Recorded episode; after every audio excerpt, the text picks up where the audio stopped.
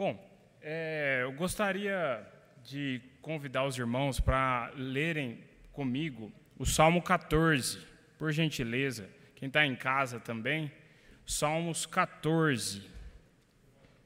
O nome do capítulo hoje é Vida sem Amém. A gente vai chegar lá. Vamos começar com a leitura do Salmo 14.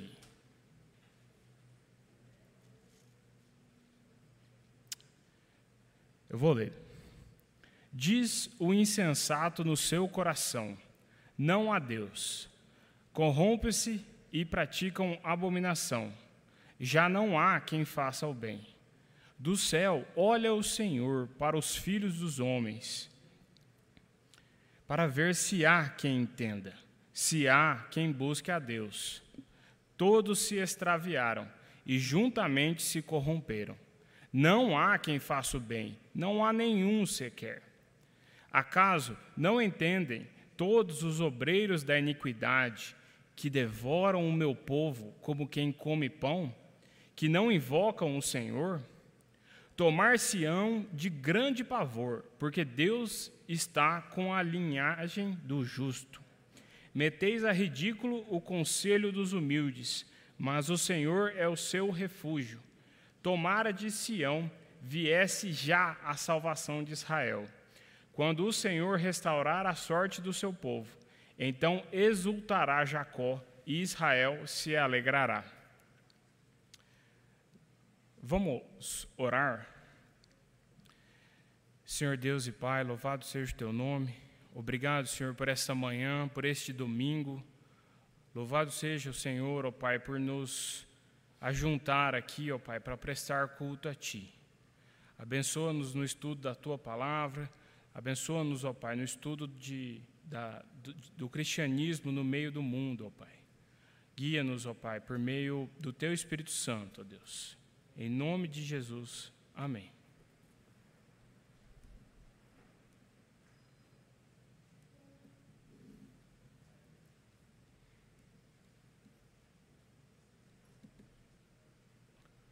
Bom, é, o Salmo 14 ele é paralelo ao Salmo 53. Se você falar, ah, eu já ouvi esse diz o insensato no seu coração, não há Deus. Mas será que era o 14? Era o 53. Eles são muito parecidos. E essa foi a intenção, porque o 53 já é no outro livro, que Salmos é dividido em livros, né? Já é outro conjunto de, de cânticos. E rapidamente, a gente olhando para esse salmo, a gente observa o seguinte: que é, o insensato, ele é o, é, aqui, ele é dito como o não sábio, ele é o oposto do sábio.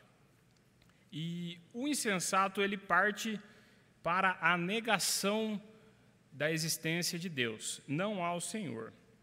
Tanto quanto de forma prática, como ele vivendo como se não existisse Deus, como uma negação é, clara, dita. E, juntamente a isso, já no mesmo versículo, ele já apresenta como é, resultados dessa negação, consequências. Então, é, mostra uma, essa falta de moralidade, essa corrupção, essa abominação que ele vá praticar. Já não há quem faça o bem. E é, é importante observar que aqui, quando ele fala do insensato é o não sábio, o corrompido que busca a abominação não é alguém com falta de inteligência, é alguém com falta de moral. É alguém que ele não, quando ele coloca como essa pessoa se degradou, ela se degradou em corrupção e abominação, falta de moralidade, não necessariamente de inteligência. E partindo aí para os versículos 2 e 3, o Deus se apresenta como, como quem não está distante, porque o Deus olha do céu, olha o Senhor para os filhos do homem. Então Deus está olhando, está observando, ele está acessível, mas ainda assim não há, todos se extraviaram, todos se corromperam, não há quem faça o bem, não há nenhum sequer. Esse texto também não é estranho para a gente, porque lá em Romanos 2, é, Paulo começa toda aquela é, o crescimento, principalmente da corrupção humana, lá 2 e 3, Romanos 3, ele cita esses dois versículos para mostrar ah, o quanto o homem está numa situação difícil. Seguindo adiante, nos versículos é, do 4 ao 6, é, o autor é, Davi, né, Salmo de Davi, Davi continua demonstrando como a maldade dos iníquos, ela é como eles estão agindo com maldade. Então, acaso não entendem todos os obreiros da iniquidade que devoram o meu povo como, como quem come pão, que não invocam o Senhor? Aqui, a maldade é comum para eles, é algo normal, do dia a dia, como comer pão. É, eles estão amassando o povo do Senhor, literalmente quase que devorando com maldade, como se fosse a coisa mais normal do mundo. E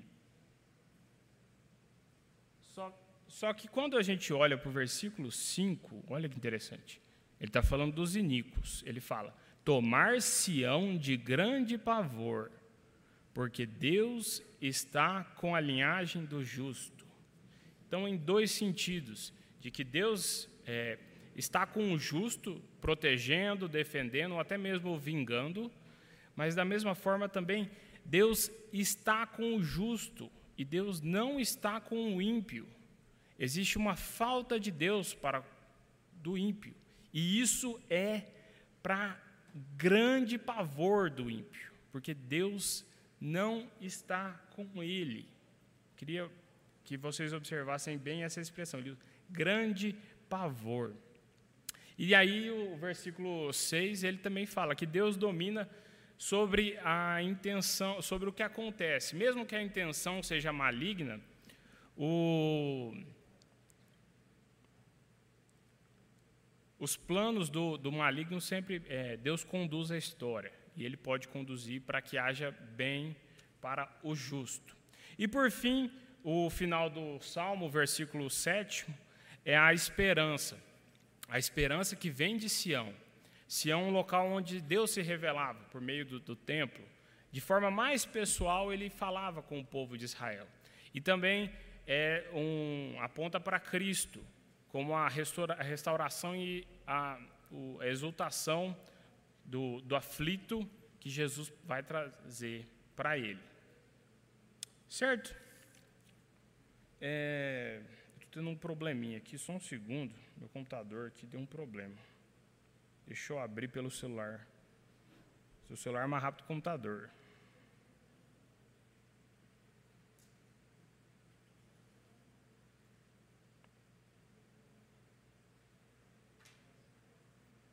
Certo.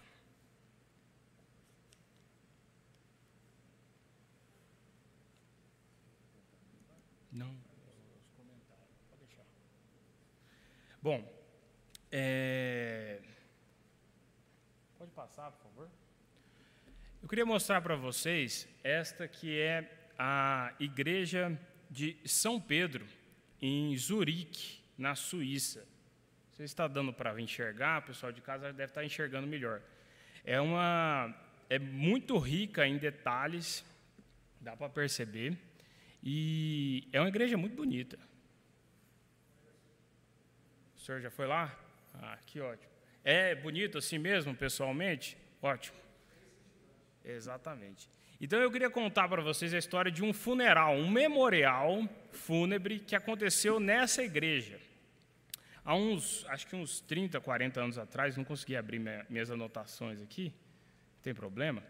É, era o funeral de Max Vrinch, é um arquiteto é, muito famoso, da, desse anos 50, 60, um agnóstico muito famoso. E aí ele, ele viveu boa parte da vida dele em Zurique e ele falou, oh, não, eu quero o meu memorial. Ele deixou as instruções muito bem escritas de como deveria ser o memorial, quem deveria falar, quem ia falar. Então tinha a parceira dele que ia falar, mais um amigo, e instruções muito rígidas. Quem conta essa história é um outro senhor chamado Huygen Habermas. Quem não conhece ou quem já, tá, já ouviu essa palavra em algum lugar, eu vou explicar mais para frente. O, o Habermas é um filósofo contemporâneo, está vivo ainda, e ele estava, ele era amigo do Max, ele estava nesse memorial, e ele, alguns anos depois, comentou que foi um, um memorial muito estranho, ele se sentiu estranho lá. Por quê? Porque tinham instruções muito rígidas de como deveria ser. E uma instrução muito clara que no final não deveria ter nenhum tipo de amém. Era um, era um memorial dentro de uma igreja extremamente bela, que evoca e traz toda essa sentimento de contemplação, ou até mesmo de devoção, mas deveria ser um memorial sem nenhum aspecto religioso. E pode passar, por favor? O, o Habermas, é esse senhor que está aparecendo aí, ele é um filósofo muito famoso e muito contemporâneo, muito influente para nós hoje. Se você não conhece, não tem problema. É, a filosofia dele é basicamente baseada no a ideia. Ele tem várias coisas assim, mas o que é o mais pontuado dele, o mais famoso, é que ele trata da, a, da ação comunicativa. Ele trata de como a comunicação pode trazer é, igualdade no processo de, de negociação.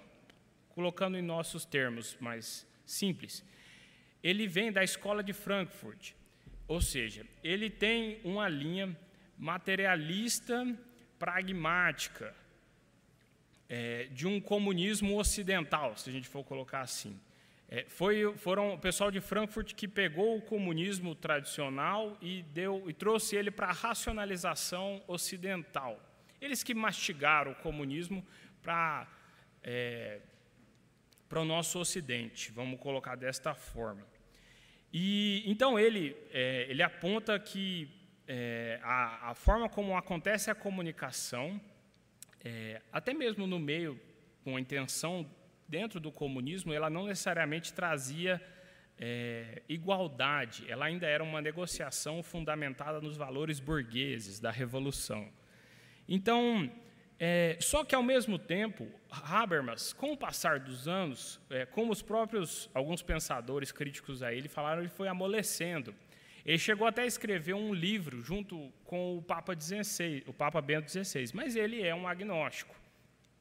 E ele escreveu esse livro, Uma Consciência do que Está Faltando, e nesse livro que ele conta essa história do funeral lá em Zurique, é, do Max, o amigo dele. E ele fala que foi muito estranho aquele funeral sem amém, que faltava alguma coisa. E que, observando para isso que ele falou, a gente pode falar que é, é, parece que existe uma deficiência fundamental no ateísmo. Parece que falta alguma coisa. E ele mesmo afirmou que religiões não são uma força esgotada, quando ele estava raciocinando sobre esse processo. De como o ateísmo, naquela situação que ele descreveu, não conseguia lidar bem com esse rito de passagem que é a morte. Foi o que ele descreveu. É, e o nome desse capítulo é assim: Vida sem Amém. Esse é o Os Guinness, o autor do nosso livro, e ele traz para a gente como o cristianismo é desafiado pelo novo ateísmo. E como os cristãos podem ter razões para levarem, para alcançarem os ateus hoje.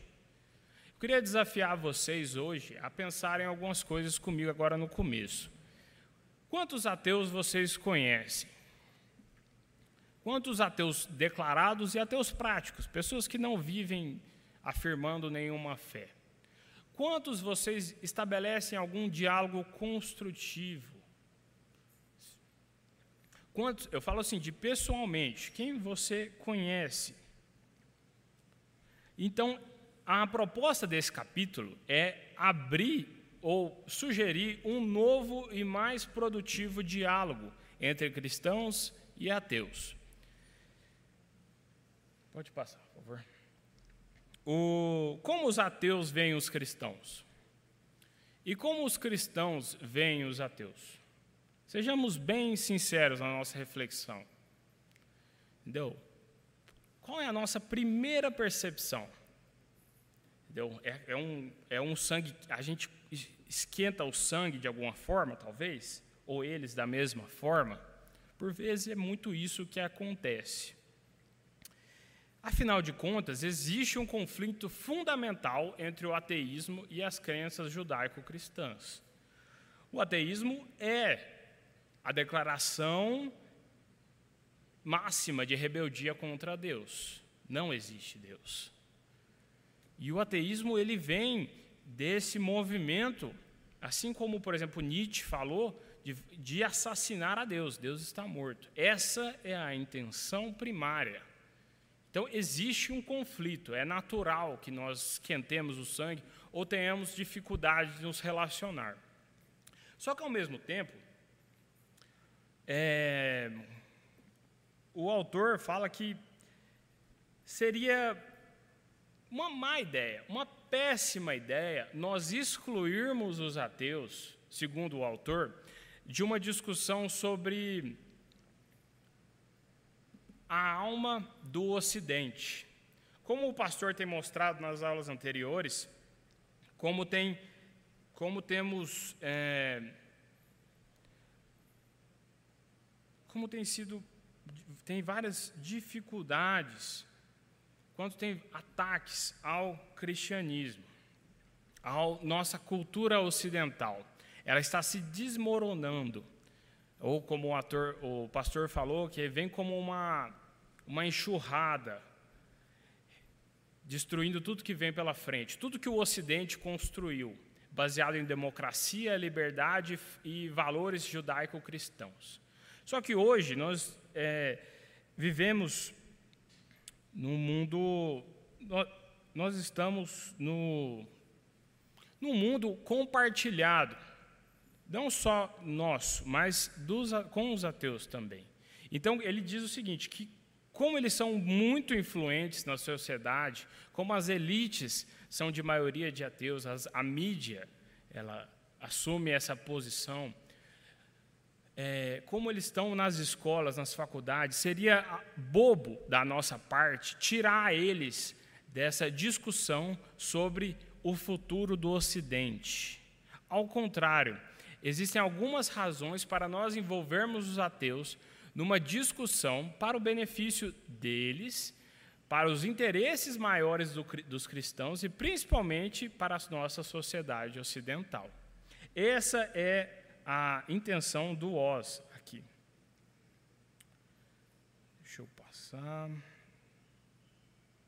Bom, a primeira razão que ele aponta é que existem e percepções de corações inquietos e o principal motivo, e já é o primeiro, para a preocupação mais profunda com os ateus é simples: o amor cristão.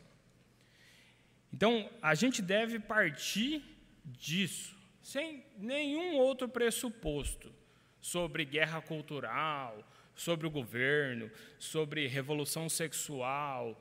A primeira, o primeiro passo nosso é o amor cristão são seres humanos, são seres humanos que, é, que se rebelaram contra Deus.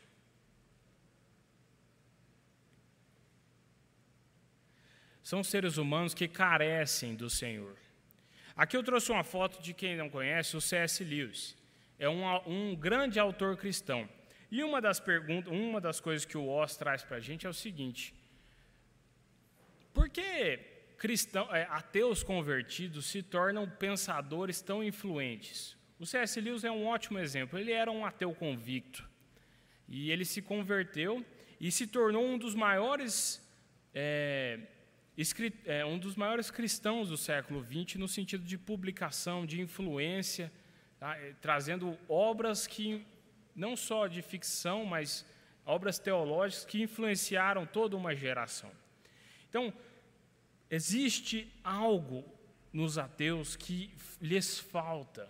E isso, eles, declaram isso, apesar de toda, toda a produção intelectual contra o cristianismo, a favor do ateísmo, em algum momento falta algo.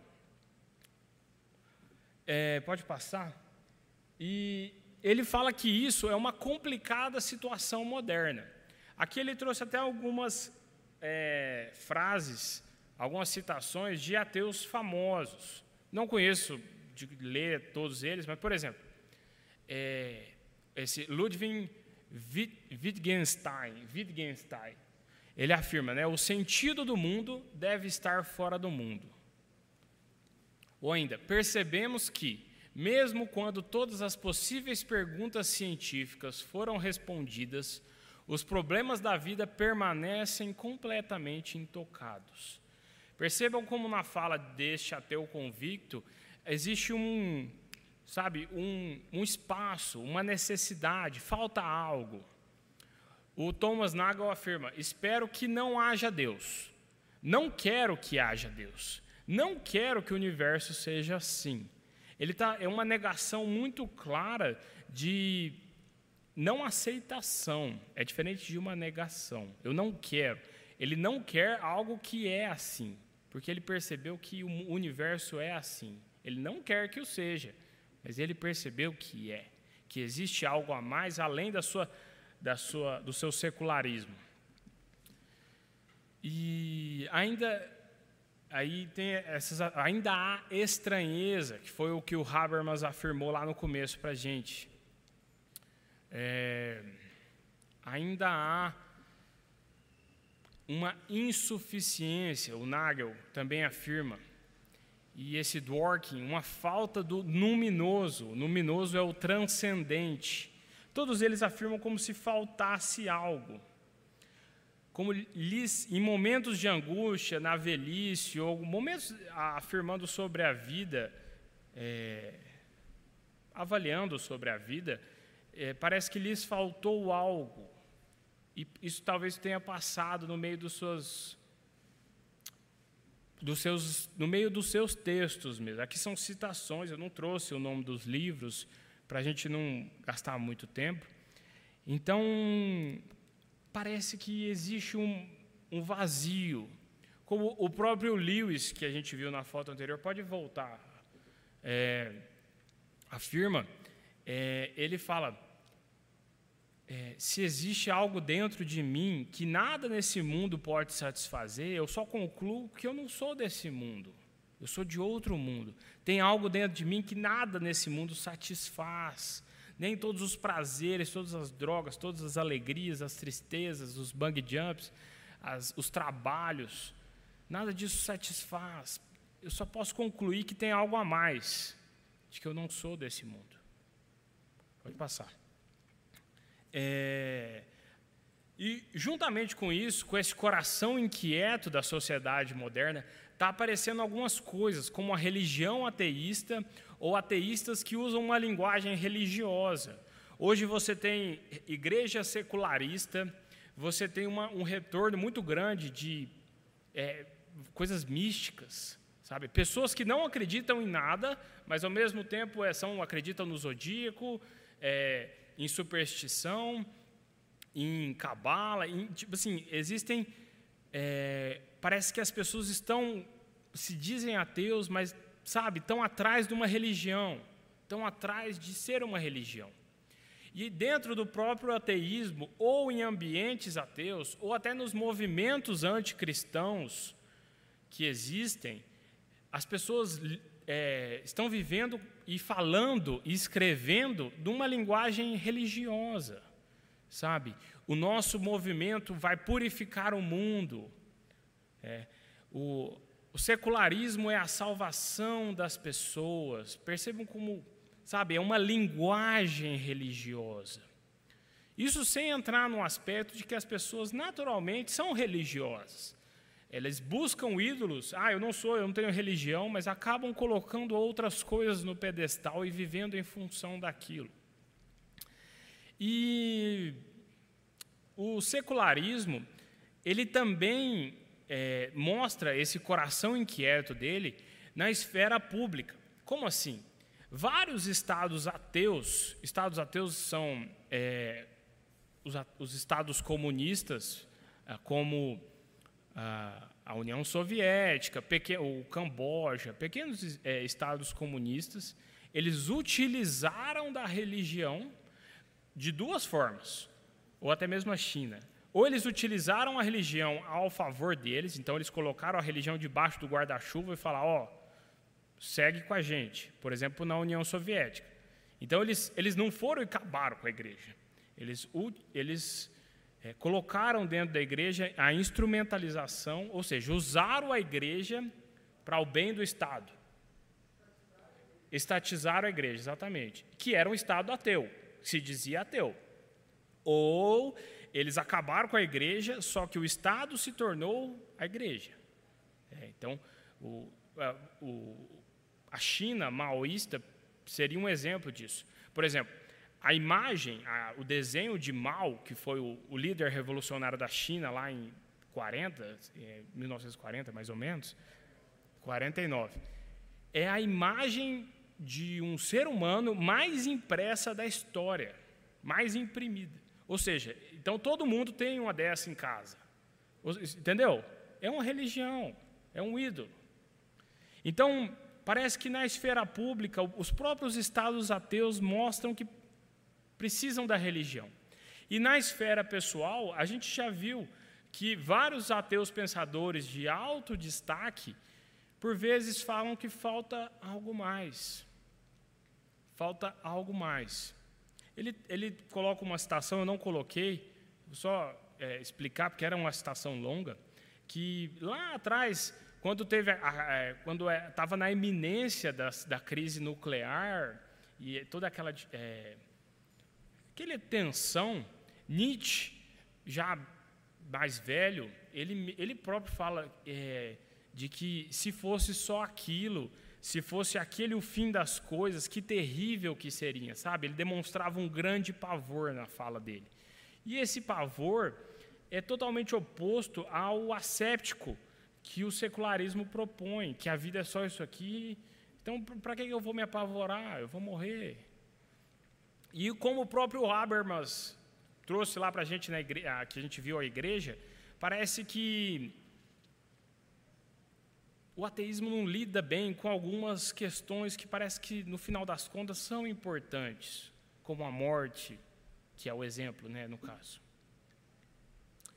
Bom, essa é a primeira razão para a gente se despertar, por causa do amor cristão, porque eles estão clamando, não a plenos pulmões, mas dá para ver, e a gente sabe que o coração deles está assim porque precisa de Cristo. Essa é a primeira razão para a gente buscá-los. A segunda razão que Oz propõe, é, ele fala que o ateísmo é bem polêmica, tá? É o filho ilegítimo da igreja. Isso é. Eu trouxe essa foto, não sei se quem já viu, é uma foto que alguns anos atrás ficou muito famosa na internet. Essa foi, acho que é 2014 ou 15, foi uma parada gay de Chicago, nos Estados Unidos, e algum um pessoal de uma igreja lá fez umas camisetas de, escritas de, é, é, peço desculpas e, e levaram uns cartazes e, dizendo: é, eu, eu, eu, me desculpo da forma como a igreja tratou vocês. Tem uma outra foto que eu não trouxe, porque o cara está sem roupa, que mostra esse pessoal abraçando uma das pessoas que estava na, na parada gay ali. E ficou muito famoso, e o pessoal, não, essa é a igreja que temos que ser, que amar o próximo. De certa forma, existe alguma, alguma verdade mas ao mesmo tempo é polêmico. Por quê? Olha o que Oz fala. Para Oz, que é o autor, né, Oz, Oz Guinness, para Oz, somos mais responsáveis pelo ateísmo ocidental do que muitas vezes percebemos ou reconhecemos. Ele fala que existe uma, uma ligação muito clara entre como o, o ateísmo foi agressivamente combatido com a força que ele desenvolveu para crescer debaixo dessa repressão. Ele fala que é, muitos dos pensadores ateus eles carregam e demonstram várias cicatrizes, cicatrizes pessoais, cicatrizes de dentro de casa. Ele fala que muitas vezes vários pensadores ateus não conseguem diferenciar o que é filosofia. Ah, vou escrever aqui sobre filosofia secularista. Então, um mundo sem Deus. Ele não consegue diferenciar um texto, um tratado filosófico, de uma biografia. Por vezes eles colocam, colocam eles se colocam com seus sentimentos, falando: é, eu passei por isso, foi isso que eu vivi. E de certa forma, de certa forma, parece que Oz está querendo dizer que, a, que o cristianismo é um pouco responsável por isso. Por que, que é polêmico? Porque a rebeldia do coração do ser humano ela é inata do pecador. E isso, infelizmente, acontece. Lá em Salmos, Davi está falando de que não há Deus. Existe, existiam ateus e ateus práticos lá no ano, lá em Israel. Então, não é só lá, não é só naquela situação, não é só a gente sendo responsável por consequências, mas isto faz parte. Ele quer dizer o seguinte: se a gente olha lá atrás e a gente tem que partir do amor cristão, ao mesmo tempo, a gente tem que olhar e entender que essas pessoas, várias dessas pessoas e vários dessas pessoas que seguem pensadores que foram machucados por estruturas do cristianismo. Eu não estou falando que eles foram machucados pela Bíblia, pelo que, por Cristo, mas por estruturas do cristianismo. Então, a gente tem sim casos de abuso, a gente tem de abuso sexual, psicológico, dentro da igreja católica, dentro da igreja é, evangélica, é, abuso financeiro, abuso de hierarquia, de submissão, é, abuso de poder, se a gente olhar para a igreja mais histórica. Então, isso mostrou para mim que Oz estava querendo. Aí sim eu achei a foto é, funcional para o nosso estudo, porque parece que faltou amor em algum, alguns momentos chave. Então, uma pessoa que, que, que faltou amor na igreja, que, é, que apanhava em casa, mas o, o, o, pai tinha um cargo na igreja, alguma coisa assim, é, essa pessoa se cresceu com a revolta, um ódio no coração e depois se, se tornou ateu ou se tornou um pensador ateu e influenciou tantas outras pessoas. Então, não necessariamente uma postura de desculpas total, mas uma sensação de que qual é a nossa parte nisso? Não de responsabilidade para sermos cobrados, mas para lidar com essas pessoas. Fala, olha, você parece que o que você está falando não é só isso. Parece que sofreu, teve alguma dificuldade, a igreja te machucou. Isso é muito comum, muito comum. Quem aqui veio de outras igrejas, é, às vezes fala isso. Fala, olha, lá fui, nossa, eu fui, eu, eu tive uma ideia diferente e eu fui extremamente oprimido. Ou o, o, o pastor lá, ele, ele falava uma coisa e fazia outra, isso aí está tudo errado. Essas coisas existem. E aí eu, eu não estou aqui defendendo a causa dos ateus, eu estou aqui dando.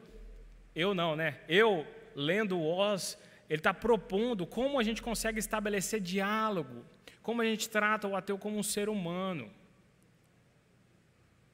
Pode passar. E isso ele fala que são as três ironias cristãs que a gente tem que olhar. Primeiro, a ironia católica.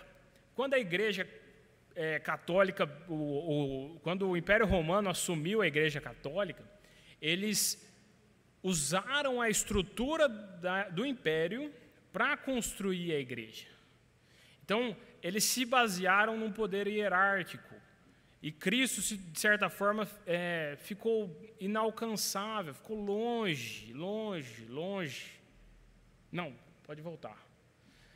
É, essa seria a primeira ironia, né, a ironia do catolicismo. A ironia protestante, polêmica, é, ele fala que os países que lideraram a modernidade e se tornaram sociedades que não precisam de Deus hoje eram os primeiros e grandes países protestantes, como a Holanda, a Suécia, a Alemanha, um pouco da Inglaterra. É, ele fala que por meio desses países tiveram a chance deles. É isso que ele está querendo dizer.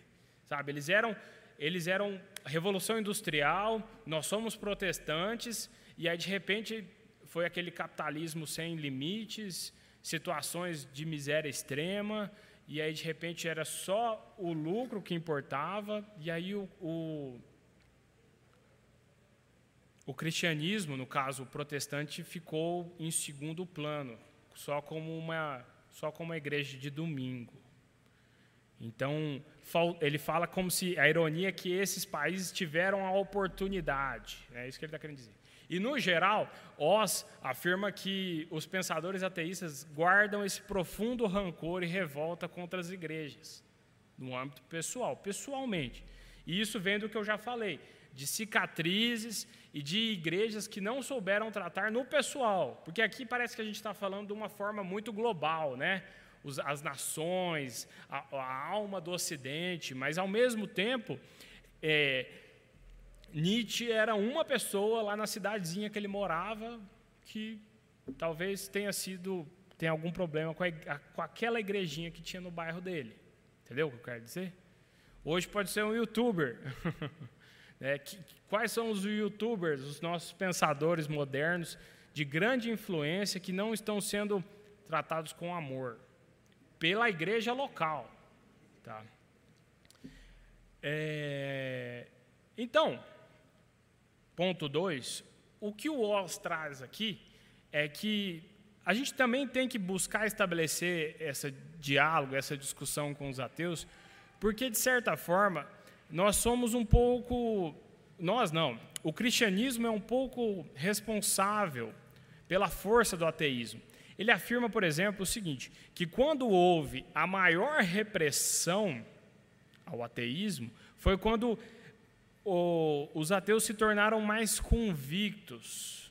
Ele fala é, de que na época de Galileu, quando a Igreja Católica exercia um poder muito forte, depois que Galileu é, passou por toda aquela situação de que a Terra não era o centro do universo, era o Sol, o centro do sistema solar, e teve que negar, e depois morreu, não sei o quê é, vários cientistas e vários ateus, vários pensadores, eles desenvolveram um, uma fala, um, um, jeito falso, sabe? Eles conseguiam reconhecer. Então tinha um outro pensador falava alguma coisa concordava com a igreja, mas todo mundo do grupinho dele sabia que ele estava sendo falso, porque eles se tornaram ateus muito convictos. Por exemplo, a discussão deles era sobre questões científicas observáveis. E de repente a repressão da Igreja Católica foi tão forte que eles começaram a se tornar totalmente contra a Igreja Católica, não só contra o anticientificismo da Igreja. Isso pode, olha só como isso pode fazer sentido um pouco hoje em dia, né? Então você tem alguns, algumas pessoas que falam, ah, a Terra é plana, não sei o quê, e vacina para lá, vacina para cá, e as pessoas começam a falar que isso é culpa da igreja, isso é culpa da igreja. Como assim? Isso não faz sentido nenhum. Não é culpa da igreja. Então, as igrejas, é, as igrejas é, católicas, no seu início, foram os, é, tiveram força muito grande nas primeiras universidades da Itália, onde o conhecimento aflorou. As igrejas protestantes são responsáveis pela é, alfabetização, educação primária que explodiu na Europa, porque depois ninguém ligava para as crianças e para os pobres. Então, vem falar que a, a culpa não é da igreja mas ao mesmo tempo está é, tá acontecendo uma repressão contra os ateus que se torna pessoal. Então não interessa se Jesus, esse povo é tudo doido. É isso que eles, é isso que Oz está querendo dizer. E como a gente pode usar isso numa argumentação, numa discussão saudável, para falar, olha, não é bem isso não. Volta um, eu acho que eu pulei um negócio. Ah, é. A Revolução Francesa e a Revolução Norte-Americana também é outro ponto. Ele fala que a Revolução Francesa foi uma revolução muito agressiva contra a Igreja, porque a Igreja Católica na França, na época lá de Luís XV, era, Luís XVI, era muito repressiva. Então, é, não foi uma revolta política, foi uma revolta política e religiosa. Tanto é que depois eles se afastaram completamente do cristianismo. É, eu tenho uma fala que é a seguinte: que eles só estariam satisfeitos quando o último rei fosse enforcado nas tripas do último padre. É, então a, a, revolta é contra aquela igreja que se uniu com aquele Estado que era extremamente repressivo contra o povo. E, e olha como isso gerou neles um sentimento de revolta contra a igreja. Direcionaram essa raiva. Ao contrário da Revolução. Oi, desculpa. Ao contrário da Revolução Norte-Americana, quando a, é, que quando eles se revoltaram contra a Inglaterra, a Guerra Civil, os Estados do Norte e do Sul, quando a igreja e a liberdade civil caminharam lado a lado. Então, a liberdade, não a repressão, estava do lado da igreja. A liberdade civil. E aí, olhando para esse aspecto, tanto de como foi a Revolução Norte-Americana e de como ainda existem é, variáveis do Ocidente que a gente precisa levar em consideração, ele propõe o seguinte: pode passar. Que o, é, cristãos e ateus são parceiros pouco prováveis. Eles devem ser parceiros pouco prováveis. Como por vezes, quem assistiu, o Tom e o Jerry tiveram que se unir por alguma situação mais difícil. É, por quê? Porque cristãos e ateus são indispensáveis para forjar um caminho construtivo e conviver em uma sociedade, sociedade pluralista e com máxima liberdade para todos. Aqui, Oz começa a propor essa relação de parceria e ele já coloca um pouco da sua visão política de qual que é a solução. Parece que aqui diante de todos os capítulos que a gente já viu, ele está começando a propor algo. Porque antes ele, ele descreveu a situação do mundo, ele descreveu a guerra espiritual que acontece, a enxurrada do mundo secularista que tem acontecido. Agora parece que ele começa a propor mais claramente algo. E para que a gente seja essas pessoas impossíveis, que é a proposta do livro, essa gente impossível impossível. Como ele propõe isso? E aqui eu quero observar que eu vou apresentar o que o Oz falou, certo? Ele propõe o seguinte: que não dá para perpetuar a guerra cultural que nós estamos vivendo. Ele falou o seguinte: ele falou, ó, tanto cristãos e ateus têm que pôr o pé no chão. Ele não falou assim, né? e entender que o Ocidente não vai retornar ao consenso judaico-cristão do jeito que era há 2020, há 70 anos atrás, entendeu? Onde é, América e Europa é, dominavam financeiramente, e a dominação era democrática e os valores eram judaico-cristãos. Isso não, isso não vai acontecer não vai acontecer. Não vai voltar. Porque a gente já está vivendo esse processo de secularização. E ele fala o seguinte: os ateus vão colocar o pé no chão também. E entender que eles não vão conseguir essa hegemonia secularista. Eles não vão conseguir um mundo sem religião. Por quê? Porque nós já estamos vivendo um processo de secularização a, o, o Ocidente já está se perdendo. O pastor já mostrou isso para a gente bastante nas aulas anteriores. E só que ao mesmo tempo a gente vê que o homem é um ser religioso. Então não adianta o ateu achar que ele vai conseguir um mundo asséptico de religião, que não vai conseguir. Agora, qual que, da onde é a motivação do Os Guinness? É o seguinte: é que se as sociedades livres forem mal sucedidas, a democracia pode retroceder a oligarquias ou tiranias. Esse é o medo, essa é um pouco da alma do capítulo aqui do Os Guinness. O que, que ele está querendo dizer? O grande, a grande questão aqui não é sobre, o, sobre a gente revisar o cristianismo de forma alguma, é, não é atenuar as diferenças, ele fala claramente: a minha intenção não é atenuar as diferenças, existe uma diferença imbatível e óbvia de ateus e cristãos. Só que ele falou o seguinte: existe algo, pode, pode vir a existir algo que é pior para a nossa sociedade do que a gente vive hoje. E ele fala que é isso que se as sociedades livres forem mal sucedidas, a democracia pode retroceder a oligarquias e tiranias. Por que retroceder? Quando ele fala de tiranias, ele está falando de, de, dos ditadores do século XX. Sim. E quando ele fala de oligarquias, ele está falando de reis injustos ou de cortes maldosas.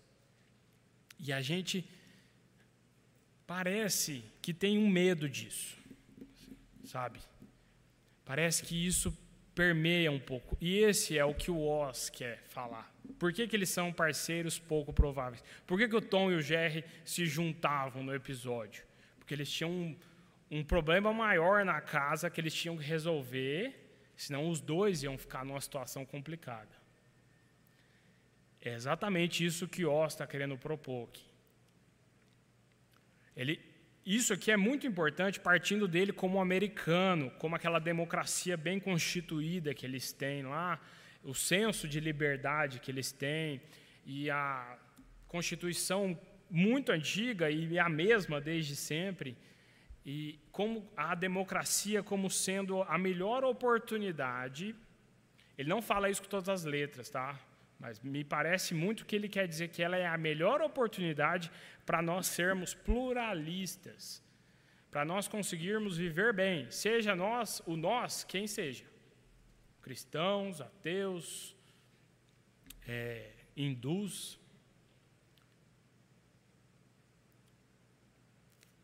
Pode passar. É, vamos ler aqui eu trouxe o que ele fala, ó, considerando suas visões de mundo completamente diferentes, cristãos e secularistas discordam, deveriam discordar e sempre discordarão em relação às suas diferenças religiosas, filosóficas e éticas, e, consequentemente, em relação a posições políticas e sociais. Eles se diferenciam, devem se diferenciar, está na essência das duas estruturas serem separadas. Mas, dito isto, a pergunta é: cristãos e ateus ainda podem ser aliados nesta guerra, unidos em seu compromisso comum com a liberdade, a liberdade de consciência e na visão de justiça e liberdade para todos na praça pública? E de um modo que ofereça legitimidade e estabilidade para a sua sociedade? Sem amenizar as diferenças entre cristãos e ateus que são óbvias, mas existe a possibilidade de eles serem aliados numa provável derrocada das liberdades individuais? Essa é a parceria improvável que ele propõe aqui. De onde surge isso? De onde surge esse medo dele? O é, ele mo mostra, aí sim a gente se entende muito bem, como hoje um, é, existe esse novo ateísmo. Porque, porque é novo? Porque tinha um ateísmo no século XIX, XX, né? por exemplo, Marx. É, o cara era ateu, só que ele vivia em vários meios, vários grupos, entendeu? O que eu quero dizer é que existia, era uma discussão filosófica, certo? Isso, exatamente. É, era uma discussão no campo das ideias, onde se juntava, ah, eu sou ateu, ah, mas como assim? E o universo? E eles tinham uma discussão ali dentro de uma escola, de uma faculdade, de um grupo. Só que hoje, esse novo ateísmo ele é prático, onde há uma negação e uma negação agressiva. Hoje, se você bobear redes sociais, você vai é, ver que, por exemplo, eu, por exemplo, eu, essa semana eu não, eu não me segurei, eu, eu questionei um cara lá. O cara colocou um mapa mostrando assim, eleitores do, do Bolsonaro por estado. Aí os estados que, onde ele teve mais eleitores. Aí depois teve, é, é, como é que era? É, estados que tem mais é, protestantes. Aí tinha lá os estados com mais cores. E tinha os estados que mais sofreram por Covid. E aí ele colocou os três mapas e só escreveu assim: reflitam. Ah, eu não me dei conta. Falei, oh, amigo, deixa eu te falar. Eu não sei, não sei quem é você, era uma página de geografia. falei, olha, não sei quem é você, qual que é a sua formação, mas isso que você está mostrando é cientificamente sem sentido nenhum. Você não pode colocar duas coisas e falar que elas são correlacionadas, sem fazer as contas. Dá para fazer essa conta. Entendeu? Dá para a gente fazer a conta e ver, não, eleitores, não sei o quê, tem uma probabilidade maior de não sei o quê. Isso é possível. Só que ali, naquela reflexão que ele propôs para os seguidores dele, para as pessoas que ele influencia, ele está querendo dizer o quê? Que é, as pessoas estão morrendo e sofrendo porque são protestantes e são eleitores do. E, isso não é fato. Ele não fez a conta. O que eu estou querendo dizer é que isso estava ali no discurso do cara. E isso é extremamente agressivo contra nós contra a igreja. E é, é, é disso que o Oz está falando. Os ateus não estão caminhando num caminho de, ah, vamos refletir sobre Deus existe ou não existe, e depois vão para casa e cada um cuida da sua vida. Não. Existe um movimento para questionar o papel da religião no mundo. E esse é o medo dele. Pode passar. Oi.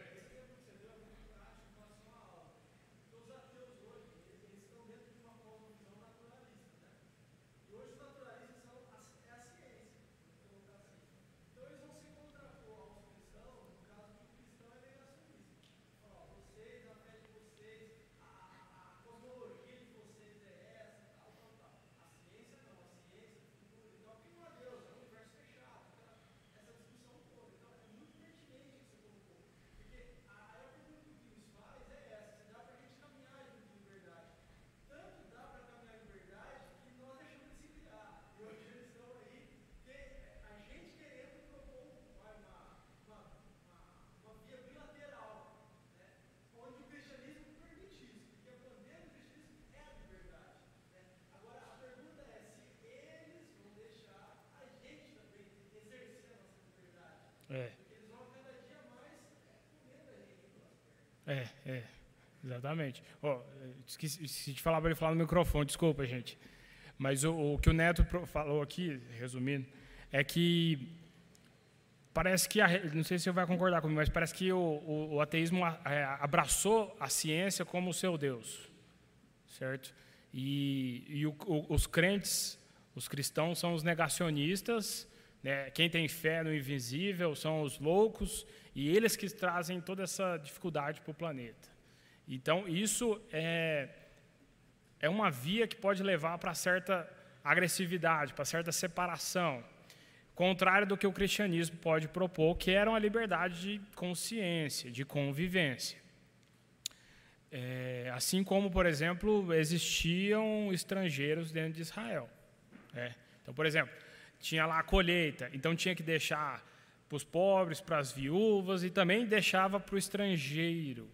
Lembrando que o estrangeiro era o não crente. Então existiam estrangeiros no meio de Israel. E, entendeu? Tinha, funcionava. Fala.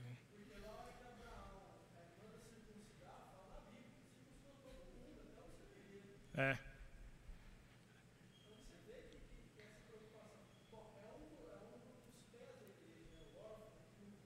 Isso.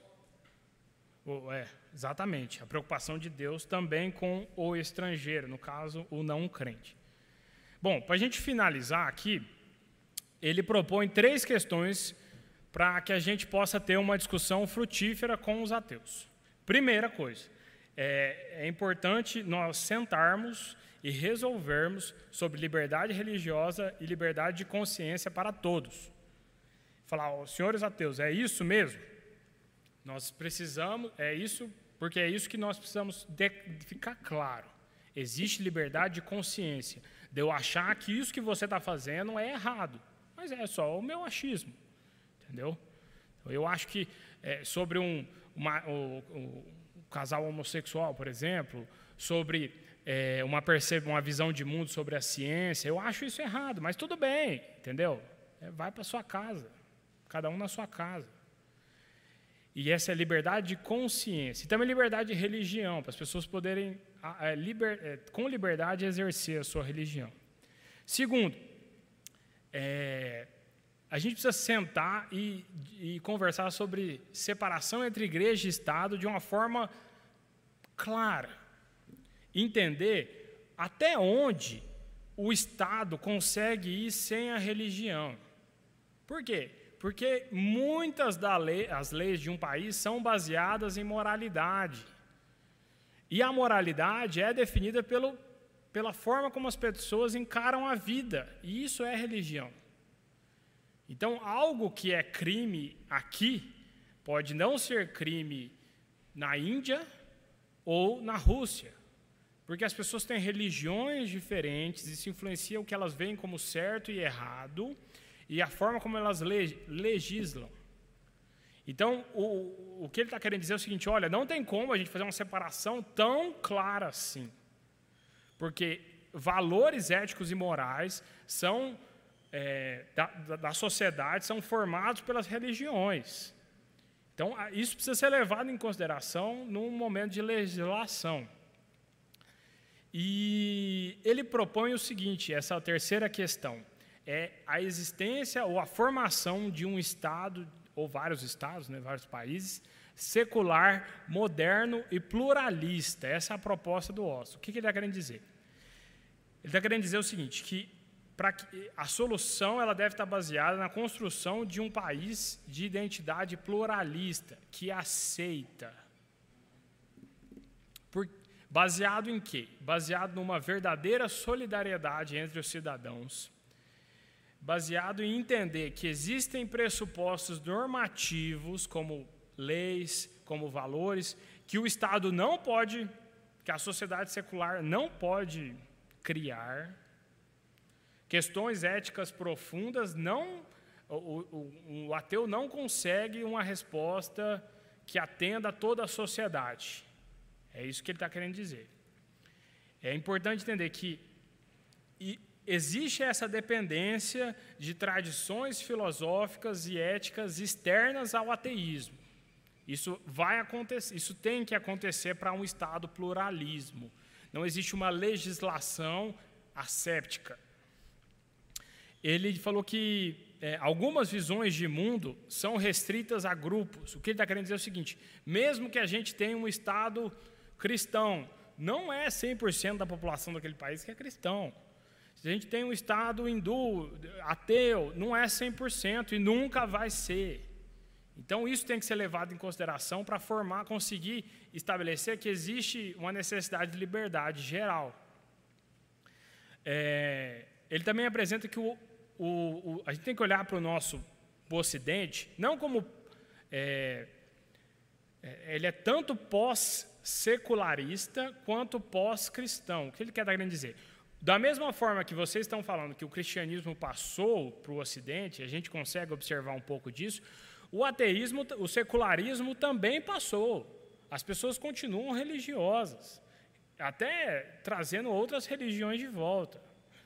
Mas isso é, é, é, não tem como a gente buscar essas sociedades puras, é o que ele está querendo dizer o secularismo precisa fazer um, um, um, balanço pessoal, sabe? Parar e pensar, falar, olha, onde que eu quero chegar, o que, que eu já fiz, que meios que nós estamos usando, quem são os nossos porta-vozes, como eles estão lidando com os outros povos, com as outras sociedades.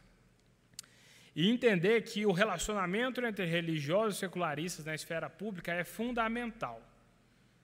Não tem como ser asséptico, tem que trazer para a discussão. Então, vai ter uma, uma, uma comissão na Câmara sobre não sei o quê. É, então, é, pluralize para que haja espaço para conversa, para que a sociedade alcance essa liberdade de consciência. E a questão dele é: será que nós podemos realmente conseguir um caminho melhor? Pode passar. Estou acabando já, pessoal. É, eu trouxe aqui é, Delacroix, é o, samaritano, é a descrição dele do samaritano. Quando, quando o bom samaritano estende a mão para a pessoa, para o diferente, que estava numa situação difícil, mas independente da situação, ele estendeu a mão. Então a gente precisa entender que existe muita raiva, muita suspeita, muita, muito preconceito de ambos os lados. É? Ah, eles com a gente. Ah, a gente também. Você lida bem com ateu, consegue lidar uma conversa, falar sobre qualquer coisa, sei lá. Só que o, o, o e a gente tem que lembrar que o ateísmo, dentro de cada ateu, é só mais uma rebelião contra Deus cada um de nós enfrentamos antes de sermos alcançados pela graça. Do mesmo, da mesma forma que a gente se rebelou e foi alcançado. E que o ateu é o nosso próximo. Então, se a gente está na posição de bom samaritano, né, quem é o meu próximo? É o ateu. A quem nós devemos amar e apresentar esse algo a mais que lhes falta. Mostrar tudo isso, falar, olha, você está falando um monte de cicatrizes, falando de igreja católica, de caça às bruxas. Ó, vamos parar e refletir sobre a verdade, sobre quem é Cristo e o que, que Cristo está querendo te mostrar. Ah, mas a igreja vai roubar dinheiro, os pastores. Não, não, não, não. Ó, vamos falar sobre Jesus. Porque ele está na situação de rebelião total contra Deus. E nós estamos passando pelo caminho, como e aí a questão é, nós vamos ser como o sacerdote que passou reto ou o bom samaritano que, né, estendeu a mão, se se, é, é, se ficou cheio de impurezas, colocou em cima do animal, pagou estadia, remédio. Oi? Sim a nossa conduta e é just, é, vai mostrar tudo, inclusive quando a gente fala de cicatrizes. Está muito ligado a condutas de igrejas ou condutas de pessoas no âmbito pessoal. Ó, devemos combater nossas diferenças, mas ao mesmo tempo lutar pelo bem dos próprios ateus. E lutar ao lado deles por um futuro melhor para todos. Porque uma, um tirano que diz quem é a verdade não vai ser produtivo para quem, para um cientista ateu. Ah, a verdade é que é, não existe sexo, não existe gênero, não existe diferença biológica. Não, peraí, não é assim. Entendeu? Isso é um exemplo muito simples. Tá? Mas um tirano não é bem-vindo para o ateísmo, da mesma forma como não é bem-vindo para o cristianismo. E nós temos que lutar um lado ao lado para nós termos um futuro no Ocidente. Essa é a proposta do Os Guinness no capítulo Vida Sem Amém. É, pode passar, por favor? Para a gente encerrar. Ele propõe uma oração, é uma oração longa. É, eu vou fazer essa oração. Todo final de capítulo ele propõe essa oração, uma oração. vou fazer essa oração para a gente encerrar. Alguém quer fazer um comentário, alguma pergunta? Chegou alguma pergunta aí? Chegou alguma pergunta aí? então tá bom. Oi, pode falar.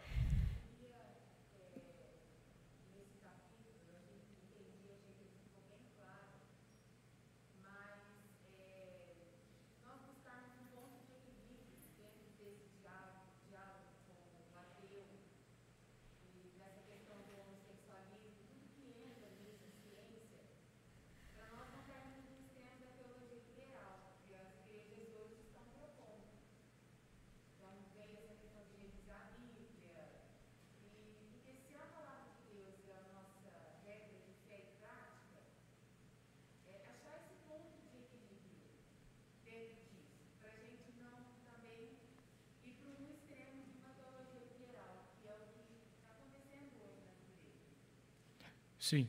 É, inclusive, é, eu, eu, eu senti uma falta disso no, no capítulo. Porque parece que, por vezes, é, é, ele é muito.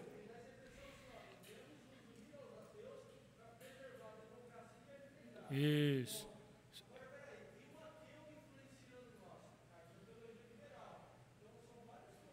É.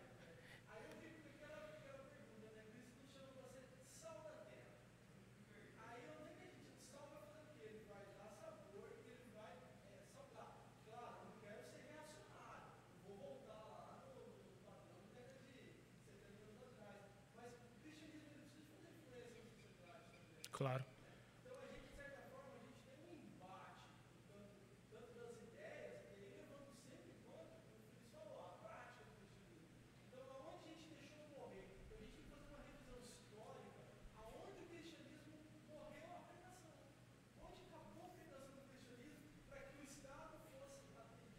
Certo. É, o, eu, eu acredito assim, o livro, ele, o capítulo, é, a proposta dele realmente é bem política e ele está pensando e falando sobre o Ocidente. A preocupação dele é com o Ocidente democrático e liberal. Esse capítulo ele propõe esse, essa, esse Estado com liberdade de consciência.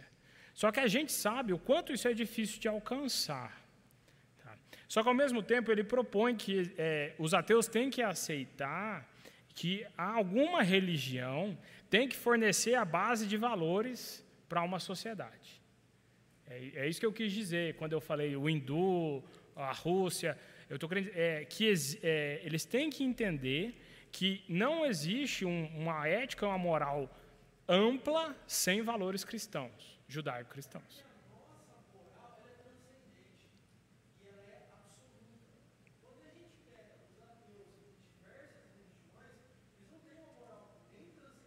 Nem absoluto.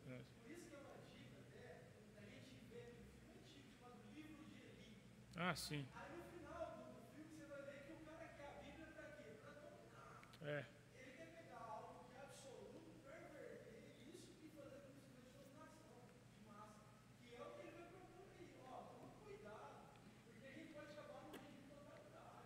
É. A gente pode acabar, se a gente está vendo o comentário de Hitler, Hitler era protestante. Né? Então, nossa, é. Então, quer dizer, acaba naquilo, né? O fim do ateísmo isso.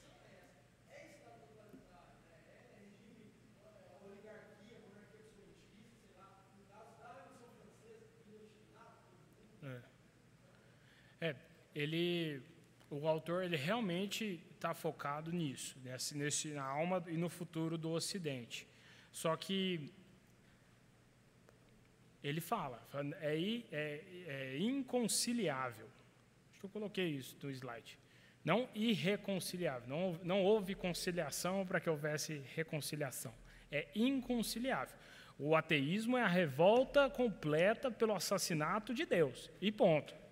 Entendeu? Ele afirma, ele, ele, ele, ele sempre volta nisso.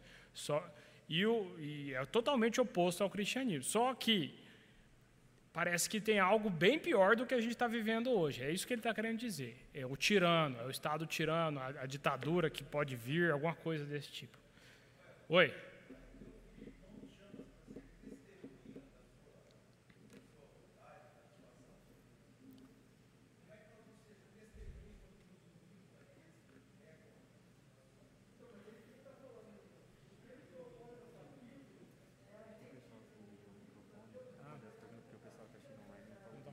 perguntas. Pessoal, vamos usar o microfone, que eles não estão ouvindo, mas pode falar. É, o, o Zan perguntou o seguinte: como que a gente pode ser testemunha se aliando ao ateu? É mais ou menos isso que você falou, né? Eu acho o seguinte, Zan. É, ele não aborda isso de forma completamente. Ele só fala que é inconciliável, de, de, de fato. Mas a gente pode olhar muito para o Império Romano, antes da, da ascensão do cristianismo, a igreja primitiva. A igreja primitiva existia, a igreja primitiva não tinha influência sobre as leis romanas, eram leis, por vezes, erradas, que eles se negavam a cumprir. Isso estaria dentro do que ele fala de liberdade de consciência, que é, bem, é o que ele fala que é o que precisa ter. E o ateu precisa entender que todo mundo precisa ter liberdade de consciência. De entender que eu acho isso errado e não vou fazer. Ter desobediência civil, vamos pôr dessa forma. E ele também fala que, só que aí, com a ascensão do cristianismo, o crescimento da igreja primitiva, os primeiros concílios, a formação da igreja, a perseguição agressiva do Império Romano, de repente a igreja despontou e se tornou a igreja do Império e começou a moldar as leis a partir de uma ética cristã. E daí para frente, aí o trem perdeu, se perdeu um pouco no caminho. Mas o que eu estou querendo dizer é o seguinte: o OS ele não propõe uma aliança com os ateus de olhos fechados para essa para essa negação deles, como a gente viu. Ele propõe um contrário, a gente enxergar ele como o insensato que tem grande pavor, que, tá com, que no fim das contas é um pecador, é o nosso próximo que precisa de Deus. Só que hoje eles têm muita influência. Então a gente não chega, é, não necessariamente chega com o pé na porta. É isso que ele está querendo dizer. Ele está querendo dizer o seguinte: será que não dá para a gente sentar e tentar propor uma sociedade, não a, resolver as questões de diferença óbvias, entendeu? Será que não dá para a gente propor uma sociedade plural, com liberdade de consciência? Só que isso é muito difícil, principalmente partindo do momento que a gente está. Eu acho que todo mundo aqui consegue perceber isso.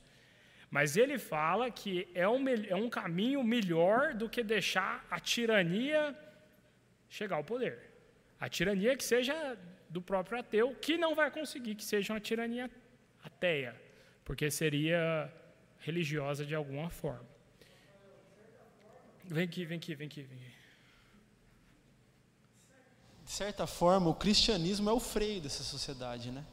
O cristão é o freio disso, desse estado totalitário, diz que, que ele propõe para a gente conciliar, para caminhar. Então, o cristianismo é esse freio, né? É. E, é, ele, ele não diminui o valor do cristianismo como proposição moral para a sociedade. Ao contrário, ele fala: é, o, o, Estado ateísta teria que beber e muito do cristianismo para dar certo. É, a gente já está um pouco avançado no horário, desculpa aí, pessoal. É um capítulo bem denso mesmo. Eu, a gente tem essa, essa sensação. Só que ele, por vezes, fala: olha, eu não estou defendendo. É algo inconciliável. Só que, se a gente está preocupado com no aspecto da sociedade, no aspecto político, a gente precisa é, pensar como a gente vai agir. Sendo que a mídia, a universidade, as pessoas influentes são as pessoas com essa visão. Porque eles tão, já tomaram conta do Estado, da sociedade, do Ocidente. As leis estão mudando. É, a lei da Argentina lá do aborto mudou agora, esses dias. Então, o, o, o Biden assumiu o primeiro decreto dele, segundo, primeiro dia lá, já pá, é, o financiamento ao aborto. Então, é, isso não é algo que vai acontecer, é isso que já aconteceu. Nós, nós já não somos a maioria. Nós somos a maioria nos números, mas a maioria influenciadora não. Então, que sociedade a gente pode construir? É claro, a gente ora, venha ao teu reino. A gente age trazendo o reino de Cristo por meio de, do Espírito Santo. Só que, e a gente age com o testemunho fiel para a conversão, como o bom samaritano. Mas, é, talvez no aspecto político a gente não parta só do testemunho e da conversão. Isso é fundamental e é, é o que queremos. Mas o aspecto político ele pode nascer de um diálogo com o diferente. É isso que ele propõe. É difícil. É difícil. Mas ele fala que é um caminho melhor do que continuar com essa guerra cultural. Sim, eu sugiro que leiam Tá? Zé emprestado, tem alguns com o pastor ainda, eu acho também. Vamos orar, pessoal, para almoçar no nosso domingo? Oremos. Ó oh, Senhor, diante de quem todos os corações humanos estão abertos, tu conheces os desejos secretos do rebelde, assim como conheces o anseio de quem te busca e a amargura do coração que foi ferido. Tu conhecias o nosso coração rebelde antes de nos resgatares mediante a tua graça. Perdoa-nos pela imperfeição e hipocrisia do testemunho que damos de ti. Perdoa nós, teus seguidores, por vezes pela nossa falta de amor, verdade ou alegria, e pelo modo como te retratamos, talvez com falsidade e embaraço. Tem piedade de todos aqueles que magoamos com as nossas palavras e desalentos, e desalentamos com nossas ações, e de todos cuja incredulidade foi reforçada e talvez endurecida por nós, teus seguidores. Concede-nos tal derramamento de teu espírito e de teu amor renovador, a ponto de podermos reparar os nossos erros e, por meio da nossa vida agradecida e palavras humildes, podermos ver um grande número de céticos voltarem para ti no nosso tempo. Em nome de Jesus Cristo, nosso Senhor. Amém. É isso, pessoal. Desculpa o horário. É, fica essa, essa aula. Bom domingo, boa semana.